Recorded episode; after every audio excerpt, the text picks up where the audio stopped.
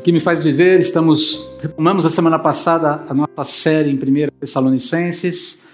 Semana passada lidamos, começamos a lidar com questões práticas dessa carta e hoje nós seguimos aqui, mas eu quero retomar com vocês os primeiros dois versículos desse capítulo que são importantes para a gente e depois já pulamos para o texto onde vamos é, basicamente refletir aqui essa manhã. Paulo escreve assim, capítulo 4, versículos 1 e 2, primeiramente. Finalmente, irmãos, pedimos e incentivamos em nome do Senhor Jesus que vivam para agradar a Deus, conforme lhes instruímos. Vocês já vivem desse modo e os incentivamos a fazê-lo ainda mais. Pois se lembram das instruções que lhes demos pela autoridade do Senhor Jesus. E aí, versículo 9 até o 12. Não precisamos lhes escrever sobre a importância do amor fraternal, pois o próprio Deus os ensinou a amarem uns aos outros. De fato, vocês já demonstram amor por todos os irmãos em toda a Macedônia. Ainda assim, irmãos, pedimos que os amem ainda mais. Tenham como objetivo uma vida tranquila ocupando-se com os seus próprios assuntos e trabalhando com as suas próprias mãos, conforme os instruímos anteriormente.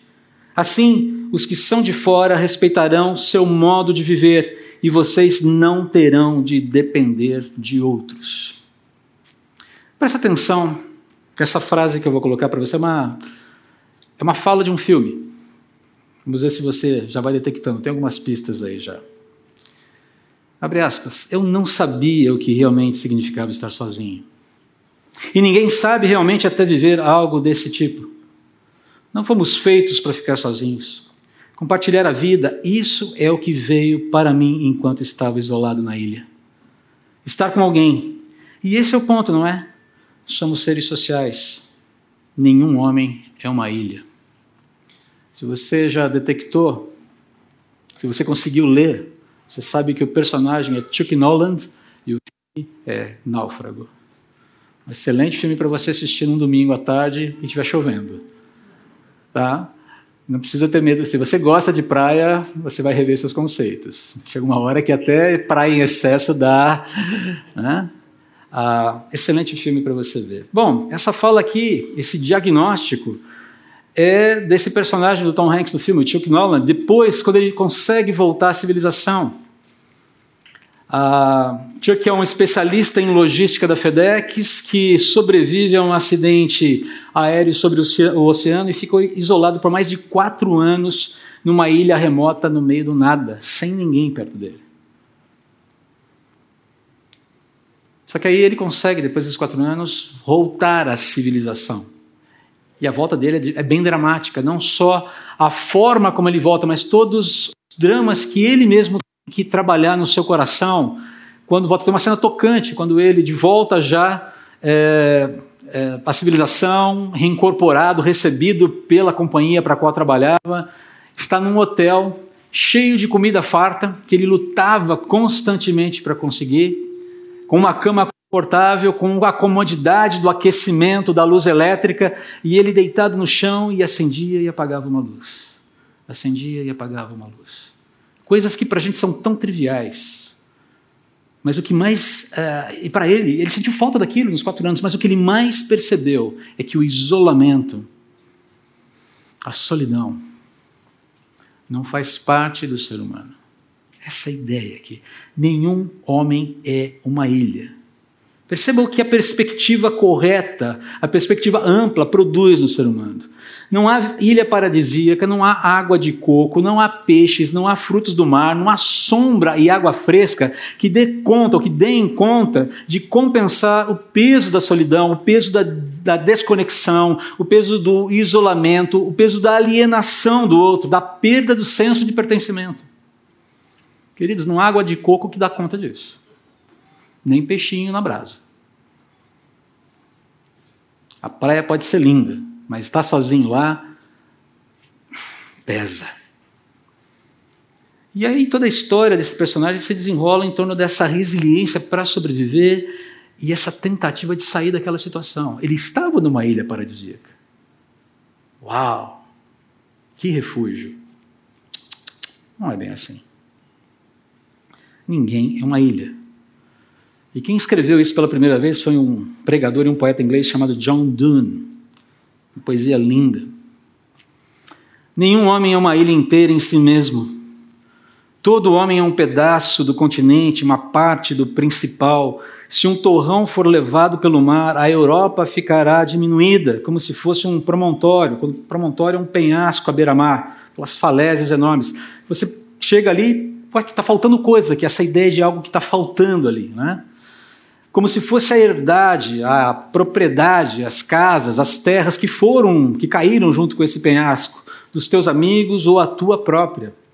A morte de qualquer homem me diminui, porque estou envolvido na humanidade, e por isso nunca mande saber para quem os sinos tocam, eles tocam por ti. Esse poema foi tão impactante que até Ernest Hemingway fez um filme, Por Quem os Sinos Dobram, um filme clássico do cinema, não sei quantos de vocês assistiram. Impactado por esse poema de John Donne. A ênfase do poema de Donne aqui é, é trabalhar a dignidade inerente do ser humano criado por Deus. E justamente por conta dessa dignidade de ser criatura de Deus, feito à imagem e semelhança de Deus, esse ser ele não é desprezível. Esse ser não pode ser descartado ele não é objetificável, ele não é atomizável. Esse termo que a gente usou a semana passada para falar sobre os cuidados que devemos ter com o nosso corpo, com a nossa sexualidade. Os sinos tocam invariavelmente, ou tocavam invariavelmente, para celebrar algo, sobretudo a paz. Os sinos eram tocados para celebrar alguma coisa, mas sobretudo a paz. E quando os períodos de guerra se estabeleciam dentro das nações, a primeira coisa, uma das primeiras coisas que cessava era o badalo do sino. E ele só era tocado quando a paz era feita e promulgada. O anúncio da paz era feito com os sinos tocando. Por quem os sinos tocam? Para celebrar a vida. É isso que Dunn está falando aqui nesse texto. A fala de, do personagem de Tom Hanks ali, do Chuck Noland, e o poema de John Donne ilustram bem a razão desse ensino de Paulo sobre o qual a gente está se debruçando hoje, no texto que nós vamos estudar agora. Nenhum cristão é uma ilha. O cristianismo não pode ser vivido no isolamento. E simplesmente porque é, o evangelho não pode ficar contido no indivíduo, preso no indivíduo. O indivíduo ele perpassa, ele passa, ele preenche o indivíduo e transborda. Essa é a lógica do Evangelho do Senhor Jesus. Ele não fica preso em mim. Ele me atinge, ele me transforma, ele me modifica, ele me aperfeiçoa, ele me desafia a ser eu mesmo transformado pelo Espírito. Deus não quer descaracterizar ninguém, mas ele quer aperfeiçoar, sim, o André, a imagem e semelhança do seu filho. E, e, esse processo ele deve transbordar, ele deve, ele deve gerar em mim ecos. A partir de mim ele deve ser amplificado para que outros também sejam abençoados através da minha vida e eu seja abençoado através da vida de outros. Agora observe, voltando aqui para Tessalonicenses, observe o que Deus nos ensina sobre isso. E eu preciso voltar aqui para os versículos 1 e 2, porque eles são chave, eles são um grande guarda-chuva sobre o qual todo o ensino posterior é, é edificado. Voltando então aqui, quero retomar basicamente aquilo que a gente já falou, já tratou a semana passada sobre esse texto, só para ficar claro. Perceba aqui o que é, é precisamos enfocar em primeiro lugar. Precisamos esclarecer que todas essas orientações, como eu disse, elas estão debaixo desses versículos 1 e 2 aqui. Vivam para agradar a Deus. Precisamos relembrar isso aqui. Vamos lembrar, lembrar e eu lembro de ter falado, frisado bastante isso semana passada, que a ideia de viver para agradar a Deus aqui é não sabotar, por assim dizer, os propósitos de Deus para a nossa vida. Deus tem propósitos. Ele é o Criador, Ele é o Senhor, Ele constituiu o que somos, Ele construiu o que somos. Do nada. Ok, você fala, ah, mas ele usou barro, não usou? Sim, mas ele criou barro. Ele nos deu constituição, ele nos deu alma pelo sopro de sua boca. Ele tem o direito de dizer o que a sua criação é e aquilo que ela não é aquilo que ela deve ser, aquilo que ela não deve ser. Aquilo que ela deve fazer ou não deve fazer. Não porque Deus será minimizado se isso acontecer. Falamos sobre isso. Mas porque a sua criação, em consonância com o seu projeto, com os seus propósitos, caminha para o cumprimento dos seus propósitos e, sintonizada com ele, vive em paz. Desfruta de felicidade verdadeira. Essa é a ideia aqui. A ideia é não sabotar, por assim dizer, os propósitos de Deus para a nossa vida e para a vida do próximo, ignorando as implicações do que significa ter sido salvo. Vamos relembrar rapidamente aqui. O justo morreu pelos injustos, lembra? A gente lê isso lá em 1 Pedro, capítulo 3, versículo 18. Pois também Cristo sofreu pelos pecados uma vez por todas, o justo pelos injustos, e aí vem a finalidade, para conduzir-nos a Deus. E conduzir-nos a Deus, queridos, não é simplesmente ir para o céu, lindo céu somente.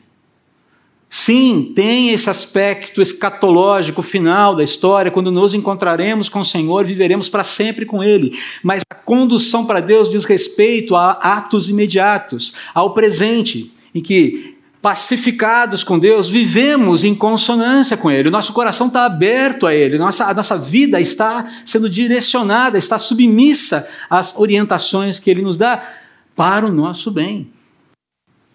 Para o nosso bem. Essa é ideia aqui.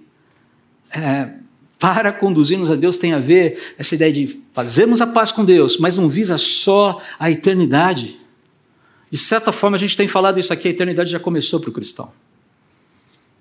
Há aspectos da eternidade que já estão presentes e que nós precisamos elaborar.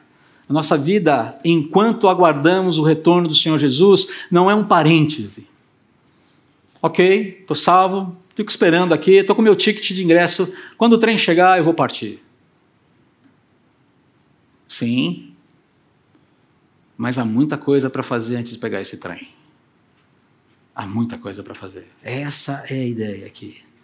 Então, nós vimos na semana passada que uma dessas implicações, nessa recondução para Deus, é reatarmos com o propósito de Deus sobre o cuidado com os nossos corpos e a nossa sexualidade. Vimos isso a semana passada. Não vou entrar nesse assunto agora. Se você se interessar por esse tema, você pode assistir ali na, na, no YouTube a mensagem da semana passada. Está lá disponível para você. E por quê? Porque Deus tem um propósito muito bem delineado, bonito, santo, digno e honroso para os nossos corpos e para a nossa sexualidade. Ele tem um propósito muito definido. Deus não está afim de cortar o barato de ninguém. Na verdade, Ele está afim de que você tenha o bom barato. Entendeu o ponto? Entendeu o xiste? Que você tenha o barato. Uh, legal, mas do jeito certo. Ele te deu de presente a sua sexualidade. E essa sexualidade tem que ser vivida nos termos dele, sob pena de você causar muito mal para você mesmo. É isso que nós vimos a semana passada. Mas aqui no texto surge mais uma implicação aqui. A ideia de que nós precisamos desenvolver um interesse genuíno pelo nosso próximo. Essa é a ideia aqui. E pelo próximo que já está dentro da comunidade da fé, gente que já faz parte da vida comunitária, gente que já é salva por Jesus, mas também pelo próximo que ainda está fora dessa comunidade, fora desse rebanho. Interesse genuíno pelos dois, de formas bastante particulares, de formas bastante específicas, mas interesse pelos dois tipos de próximo. Porque quem não está no rebanho também é um próximo. É uma questão bíblica. Está aqui. A gente não tem como discutir e dizer que não. Então, olha só como o texto continua aqui. Não precisamos lhe escrever sobre a importância do amor fraternal. Ele fala, ah, isso já é pressuposto na vida cristã. A vida cristã implica amor fraternal. Mas essa frase na sequência aqui, do versículo 9, a segunda parte, é muito interessante. Pois o próprio Deus os ensinou a amarem uns aos outros. E aí a pergunta é: como é que Deus faz isso? Já parou para pensar? Como Deus faz isso? Como é que Deus nos ensina a amarmos uns aos outros? Qual é a didática de Deus para isso? Pensa um pouquinho. A resposta, quando eu falar, você fala, é claro, faz todo sentido. É muito óbvio. a, o nosso paradigma, a nossa referência no tratamento com o outro é o próprio Deus. Nós aprendemos a amar à medida que conhecemos o próprio Deus. Que aprendemos a conhecer a Deus, que conhecemos a Deus e que nos relacionamos com a Sua palavra, entendemos quem Ele é e o que significa amor. O Pai a pessoa do Pai dentro da Trindade, porque nos amou ao ponto de sacrificar o Filho para que houvesse redenção. Isso é um amor que nós não conseguimos medir. O Filho, porque voluntariamente entregou sua vida por amor a nós, para que nós pudéssemos viver eternamente com Ele. Ele deu a sua vida voluntariamente, ninguém a toma, ninguém a tomou. O Espírito Santo, porque habitando em nós, quando da nossa salvação, a partir do momento que fomos salvos, somos habitados pelo Espírito, sabemos, isso é, isso é dogma da, da, da vida cristã, dogma da, apresentado pela palavra. Uma vez habitando nas nossas vidas, Ele incansavelmente, amorosamente intercede por nós em nossas necessidades com gemidos que sequer nós conseguimos descrever. Romanos capítulo 8. É esse o nosso paradigma do amor. O Deus Pai, o Filho e o Espírito. E nas atitudes, nas disposições do Deus Trino, nós aprendemos o que é amor e entendemos o que significa amar. É assim que ele nos ensina. O próprio Deus os ensinou a amarem uns aos outros. Essa frase de Paulo aqui, ela é muito importante. Porque à medida que nós conhecemos a Deus, é, nós somos chamados a amar. Perceba o trabalho de amor do Deus Trino aqui. Deus se envolve, portanto eu devo me envolver. Deus se doa, eu devo me doar. Deus participa das necessidades do outro, portanto eu devo me interessar pelas necessidades do meu próximo. Está aqui a implicação. Eis aqui as implicações. E Paulo deixa claro pelo exemplo, pelo exemplo perdão, da igreja de Tessalônica, que essa implicação da vida cristã não é algo impossível. Eles já estavam vivendo isso. Olha o versículo 10. De fato, vocês já demonstram amor por todos os irmãos. Em toda a Macedônia. Está começando aqui, está em Tessalônica, mas esse negócio está irradiando de tal forma que ninguém, ninguém discute o amor de vocês. É um negócio tão palpável, tão visível ele é tão, ele é tão perceptível, ele é tão. É, é impressionante o que está acontecendo aqui. Ah, não é algo impossível. Se eles conseguiram amar-se mutuamente como igreja, Tessalônica, se eles conseguiram amar outras comunidades de fé, se eles foram desafiados a incrementar esse amor ainda mais, queridos, nós também podemos. Nós também podemos. Isso também pode acontecer conosco. Tessalônica não é melhor do que a comunidade batista em Moema. É uma igreja. É um corpo de pessoas resgatadas por Jesus. São pessoas tiradas lá da inimizade com Deus e trazidas para um ambiente de amizade com Deus e que decidem responder a Deus nos termos de Deus. Eis aqui o milagre. O que aconteceu em Tessalônica pode acontecer conosco também. Nós também podemos viver assim. Em grande medida, eu acho que já temos vivido assim. Mas ainda podemos viver melhor. Não é verdade? Nós também podemos. Porque o mesmo Deus que atuou na igreja de Tessalônica é o Deus que atua nesta igreja. Precisamos lembrar disso. Porque quando a gente lê esses textos, parece que a gente está lidando com uma coisa tão distante. De fato, historicamente falando, em termos de tempo, está muito distante da gente. Mas nós estamos falando das ações desse Deus que continua vivo, que ainda continua Senhor de todas as coisas e continua presente no meio do seu rebanho e continua disponível para ser acessado, para capacitar o seu rebanho para viver esse, essa comunhão de maneira adequada. O mesmo Deus que fez de Tessalônica uma comunidade de fé, amor, refúgio e esperança, está presente aqui agora desafiando-nos a mesma disposição. Sermos também, no poder de Deus, uma comunidade de fé, amor, refúgio e esperança porque temos um bom exemplo, porque temos um paradigma. E como eu disse, temos caminhado já, temos percebido isso já. Temos percebido duas palavras ou duas qualidades que invariavelmente as pessoas que nos visitam usam para descrever essa igreja. É uma igreja acolhedora e é uma igreja bíblica. Ó, não é bom? Uma igreja acolhedora e uma igreja bíblica. Isso pode melhorar? Sempre. Sempre. Precisamos sim ser mais acolhedores e mais cada vez mais sintonizados com as escrituras. E as nossas atitudes vão falar com base nesse, nesse movimento, nessa abertura do coração da nossa vida para o mover do espírito.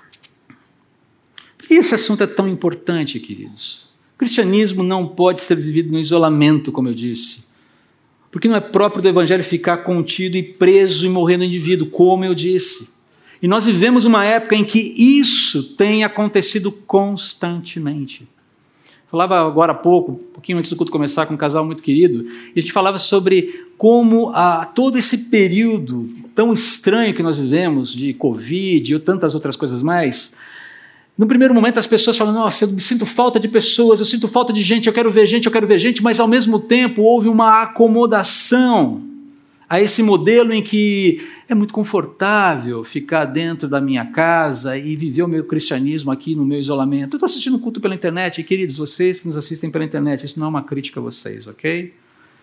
Há muitas questões, a, a quem muitas vezes nos acompanha online tem essa limitação, não podem estar presentes aqui.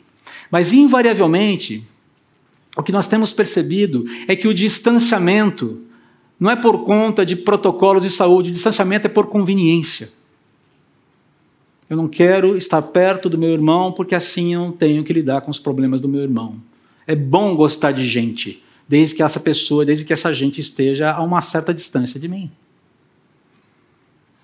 Não quero me envolver. E cristianismo é envolvimento, é engajamento, é doação. Não tem como ser diferente. É isso que Paulo está falando aqui. Vocês já vivem esse engajamento, vocês já vivem esse envolvimento. Façam mais. Vá, vão além. Porque tem mais espaço para crescer. Pô, Paulo, mas você não está contente? Olha só, a gente já está arrepiando na Macedônia. Gente, vocês não estão arrepiando nada. Vocês estão ecoando o amor do santo que se doou para vocês. Não é uma questão de arrepiar, é uma questão de viver de se comprometer, de se compromissar e de viver isso de maneira tal que o Senhor seja honrado e glorificado. Pare para pensar nas disposições do seu coração hoje em relação a engajamento. E não é engajamento com o programa da igreja, tá bom, gente? Essa questão é secundária. Esse engajamento com o corpo, com a comunidade da fé. Esse engajamento com, com o amor que ama de fato e de verdade que se coloca à disposição, que entra na brecha, que sabe que em algum momento alguém vai falhar com você e você vai ter que lidar com aquela falha dentro daquilo que das quatro linhas das, que as escrituras estabelecem para lidar com problemas. Isso vai acontecer. Nós precisamos lembrar que a necessidade, quando o evangelho penetra na nossa vida, ele conscientiza o indivíduo de que ele agora faz parte de uma comunidade de fé e fé autêntica implica amor, e amor implica ver o outro, Deus e o próximo, relacionamento vertical e relacionamento horizontais. Eu preciso do outro. Ninguém é uma ilha. Eu preciso da proximidade. Eu preciso dos meus irmãos.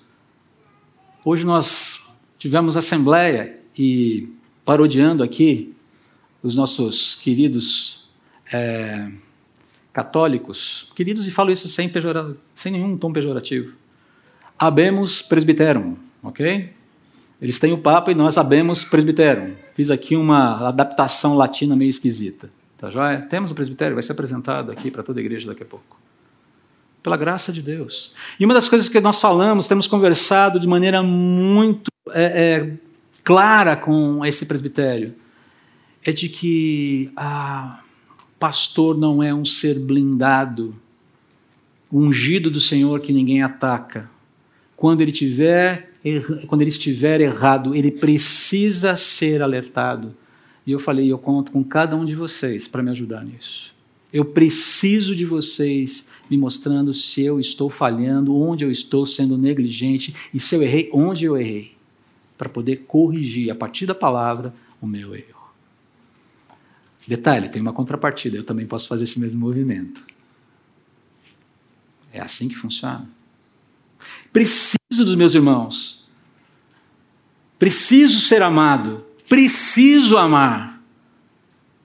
Lembro que há um, há um tempo atrás, bom tempo atrás, uma pessoa que não é da nossa comunidade me procurou é, para falar sobre o seu contexto de igreja local. Tínhamos uma certa amizade, ele me procurou. André, estou muito decepcionado com a minha igreja. Eu falei, ok, bom. O que está acontecendo? Falta amor, cara. Falta amor. E aí ele começou a construir todos os argumentos do porquê faltava amor no contexto. Eu ouvi e falei, cara, me parece que você tem uma visão muito aguçada do que, sobre o que o amor é, não é verdade? E, gente, eu falei isso com doçura e com toda tranquilidade e não para provocá-lo. Tá? Falei, falei, olha, me parece que você tem uma visão clara sobre o que o amor é. Como ele deve ser ministrado na vida das pessoas. Por que você não encarna esse amor que falta na sua comunidade e, e se coloca como instrumento nas mãos do Redentor para alcançar, para balançar, para chacoalhar, no bom sentido, a vida da sua comunidade. E a reação que eu tive foi surpreendente. Como é que é? Você está me acusando de ser o causador de tudo isso? Eu falei, não falei isso. Foi nesse nível. E aí ele virou assim e falou assim: Eu não tenho condições de amar ninguém, eu preciso ser amado. Eu falei, bom, eu creio que você nunca vai encontrar uma igreja que te ame o suficiente. Você nunca vai encontrar uma igreja que ame você suficientemente. O que você quer não é legítimo. Ou é legítimo até certo ponto. Porque quando você quer tanto ser amado e é tão crítico sobre a falta de amor numa comunidade cristã, que sim, é cheio de falhas, são pessoas como você e eu lá, todas redimidas por Jesus, todas cheias de fragilidades, todas lidando com problemas, todas enfrentando desafios. Todas, todos, todos precisam de amor, todos precisam de apoio, todos precisam de encorajamento mútuo. E muitas vezes precisamos exortar-nos uns aos outros. E o que eu estou fazendo agora, entenda, é uma exortação em amor por você. Eu estou manifestando amor por você. Você está equivocado na sua forma de entender o que é amor e exigir o amor dentro de uma comunidade de fé. A conversa terminou assim. Não sei o que aconteceu depois. Pessoa querida, gente, pessoa preciosa, uma pessoa muito querida. Mas, cara, que loucura. É essa manda por amor desequilibrada que tem causado tantos problemas na igreja.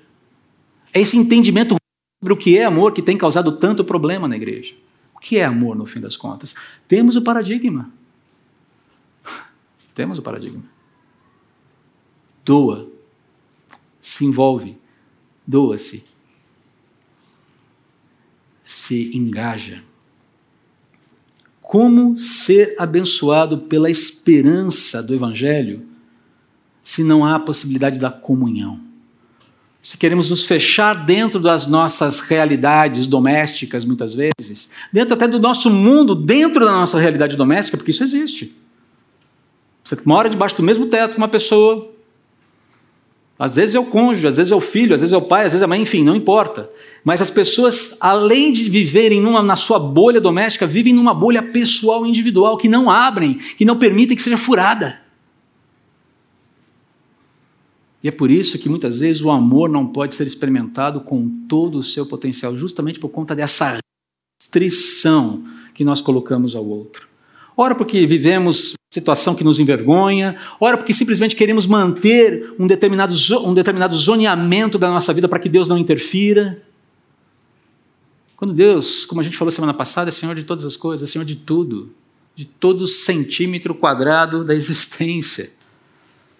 E queridos, Deus se importa tanto conosco, e essa frase não é minha, acho que é de Lewis, se eu não me engano, que Ele vai fazer questão, Ele vai fazer questão de trazer à tona aquilo que você tenta esconder com todas as forças para continuar rebelde a Ele.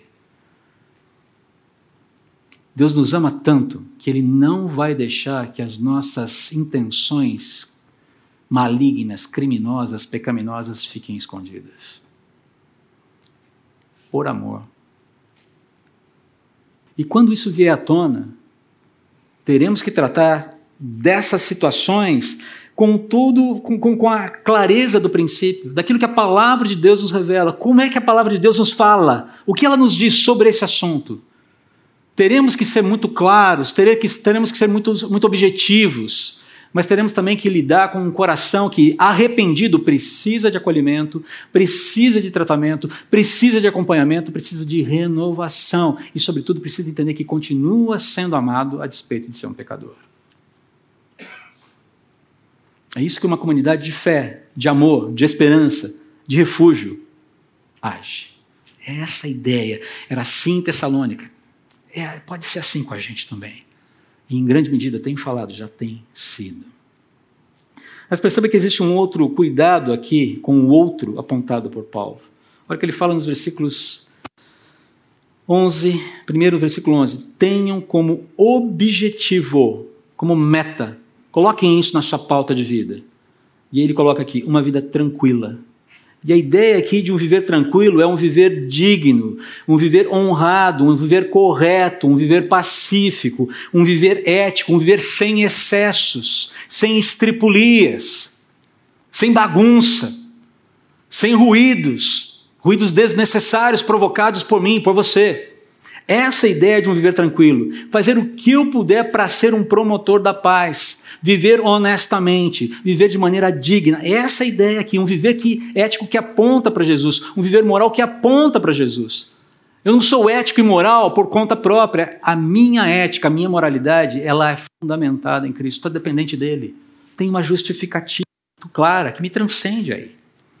E ele continua aqui, olha, ocupando-se com seus próprios assuntos. A ideia de se ocupar com os próprios assuntos aqui, ó, não seja abelhudo. Não seja uma pessoa indiscreta. Não se intrometa naquilo que não te diz respeito. Essa é a palavra aqui. Não seja um intrometido. Há um tipo de intromissão que é santa mas só com muita maturidade a gente consegue exercê-la. Há tipos, de, há, há tipos de intromissão que nós precisamos exercer. Ainda mais quando o meu irmão corre perigo. A minha intromissão que visa cuidar do meu irmão, salvar o meu irmão dele mesmo e do perigo que ele tem, que ele está tá criando para ele mesmo, é uma intromissão santa, mas tem que ser feita com sabedoria. Mas ele está falando aqui de se meter em assuntos que não dizem respeito a nós. De ficarmos assim o tempo todo curiosos para saber o que está acontecendo na vida do outro. Mas que que outro? Nossa, fulano chegou com um carro novo, será que recebeu um aumento de salário?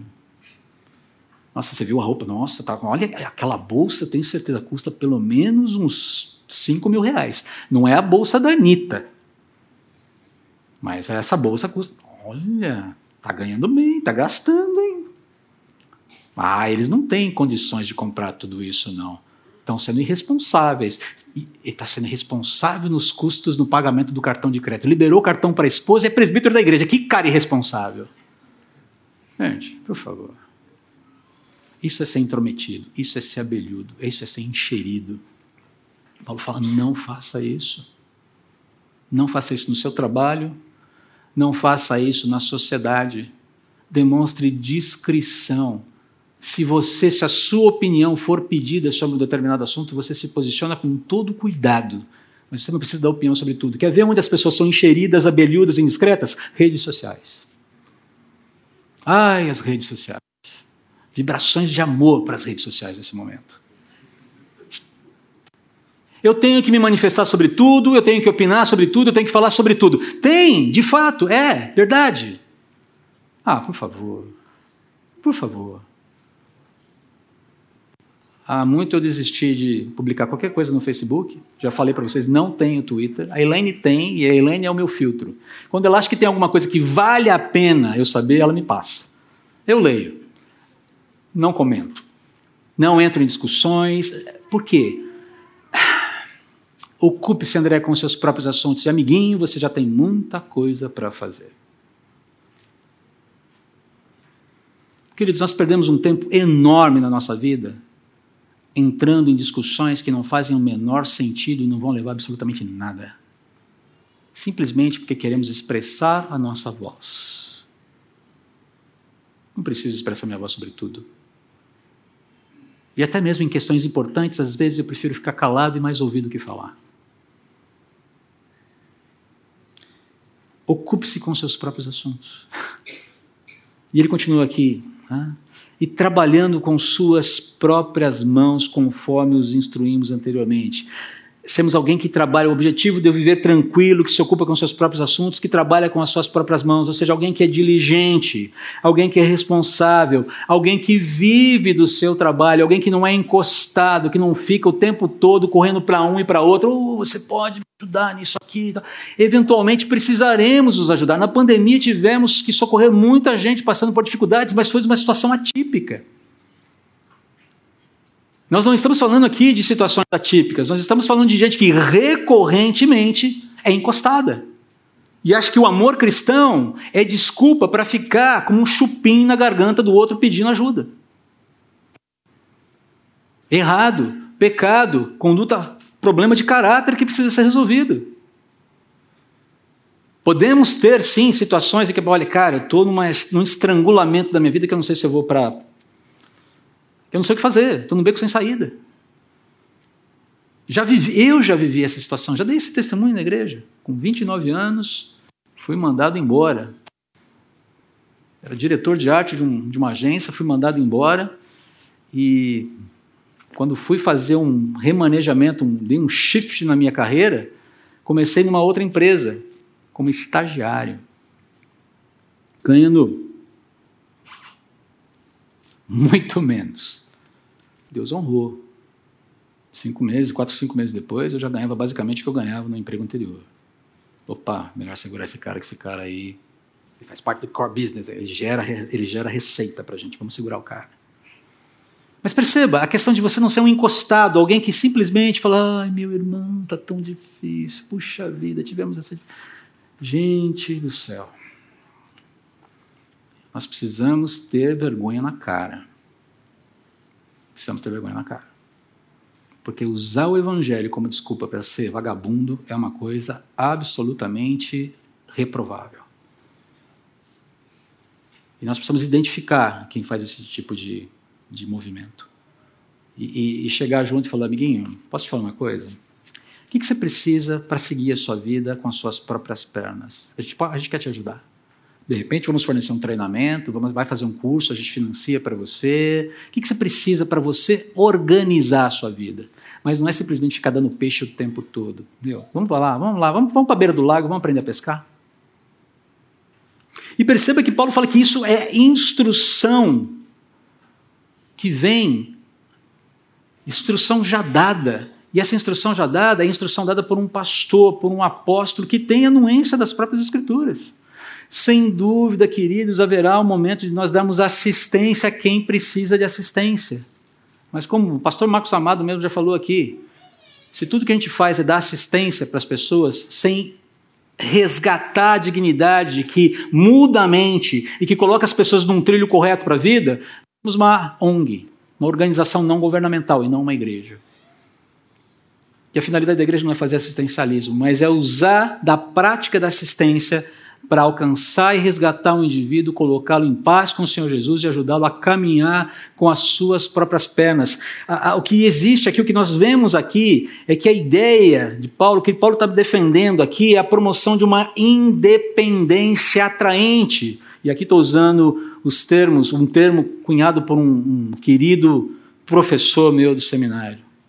Ele fala: isso é uma independência independência atraente. Não é autossuficiência pecaminosa, é independência atraente.